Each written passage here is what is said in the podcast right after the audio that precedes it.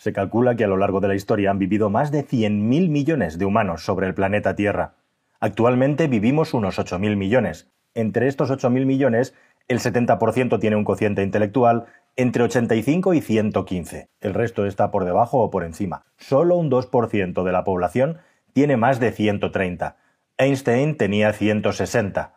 Y la docena de humanos más inteligentes vivos actualmente rozan los 200. Y por encima, la probabilidad de tener entre nosotros a un genio con un CI de entre 250 y 300 es de una entre 8.000 millones, exactamente las mismas personas que habitan la Tierra actualmente. Y ese es exactamente el cociente intelectual que le calcularon al genio William James Sidis, uno entre 8.000 millones.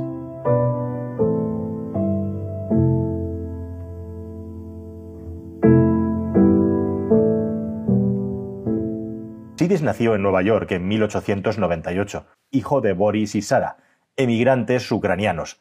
Ambos eran médicos. Su padre, un eminente psiquiatra que había publicado multitud de ensayos científicos, muy reputados. Su madre, una doctora en medicina por la Universidad de Boston, cuando no era habitual que una mujer fuera médico. Ambos expertos en aprender en tiempo récord idiomas y cualquier cosa gracias a su inteligencia. Ambos los dos creían que podían hacer que una persona aprendiera cualquier cosa con la metodología adecuada. Así que qué mejor que su propio hijo para comprobarlo. Parece claro que Sidis, su hijo, tenía la predisposición genética de los padres, y los padres la voluntad y conocimiento para exprimirla hasta el final. Una bomba de relojería. Porque aquello funcionó. Sidis era capaz de leerse el New York Times con 18 meses de cabo a rabo. A la edad de tres años ya se subía a una silla para aprender por su cuenta a usar una máquina de escribir y redactar cartas. A los seis años de edad hablaba ocho idiomas inglés, latín, griego, francés, ruso, alemán, hebreo, turco y armenio, y ya para entonces se había leído todo lo necesario de todas las religiones del mundo. ¿Y qué eligió? Pues eligió ser ateo. Sidi se convirtió en un niño prodigio que salía en los periódicos y cuyas hazañas eran seguidas con pasión. Entre los siete y ocho años de edad crea el Benderwood, su propio idioma, mezclando el latín con el griego y algunos idiomas románicos como el francés. A los nueve años de edad sus padres intentaron que entrara en Harvard, después de demostrar que había aprobado por su cuenta un examen de esa universidad sobre anatomía. No lo admitieron por joven, pero sí en el MIT de Massachusetts. Y finalmente, a los once años de edad, consiguió su pase en Harvard. Ser más inteligente que tus propios profesores no es un buen punto de partida, y además la prensa le perseguía. Tuvo en añadido bastantes problemas de acoso y burla entre sus compañeros simplemente por ser diferente. Y por si no fuera poco detrás de todo esto, su padre le intentaba presionar para que llegara aún más lejos y más lejos. En una ocasión declaró que preferiría vivir alejado de las masas y los grupos. Preferiría vivir en reclusión. No, Definitivamente la época universitaria no fue una época nada fácil para él. A pesar de todo, se graduó cum laude a los 16 años de edad. Historia, matemáticas eran sus temas favoritos, pero también la cosmología, la astrofísica y cualquier reto que se le pusiera por delante. ¿Y luego qué?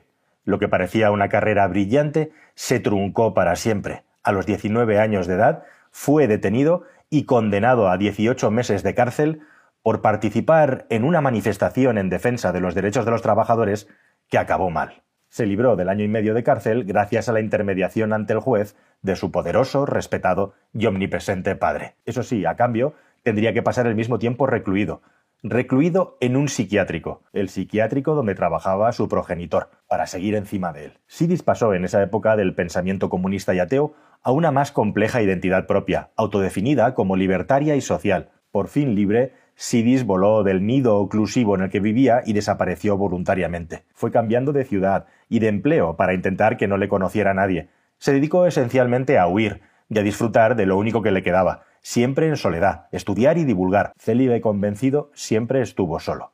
Debido al anonimato, la mayoría de su obra es desconocida e imposible de saber, o al menos hasta ahora de localizar. De lo animado e inanimado, esa es su obra más conocida, anticipó la existencia de la materia oscura y de los agujeros negros.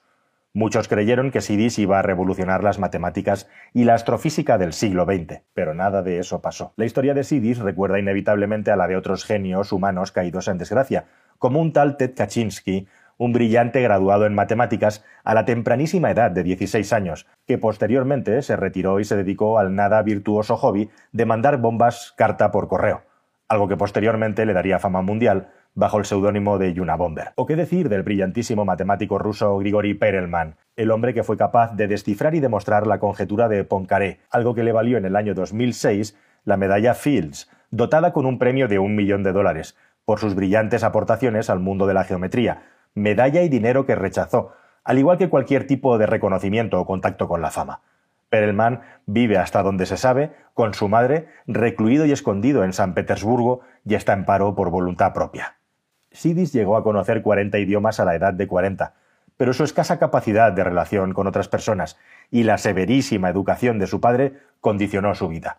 Murió a la muy temprana edad de 46 años, víctima de un derrame cerebral, exactamente la misma causa de muerte que su padre.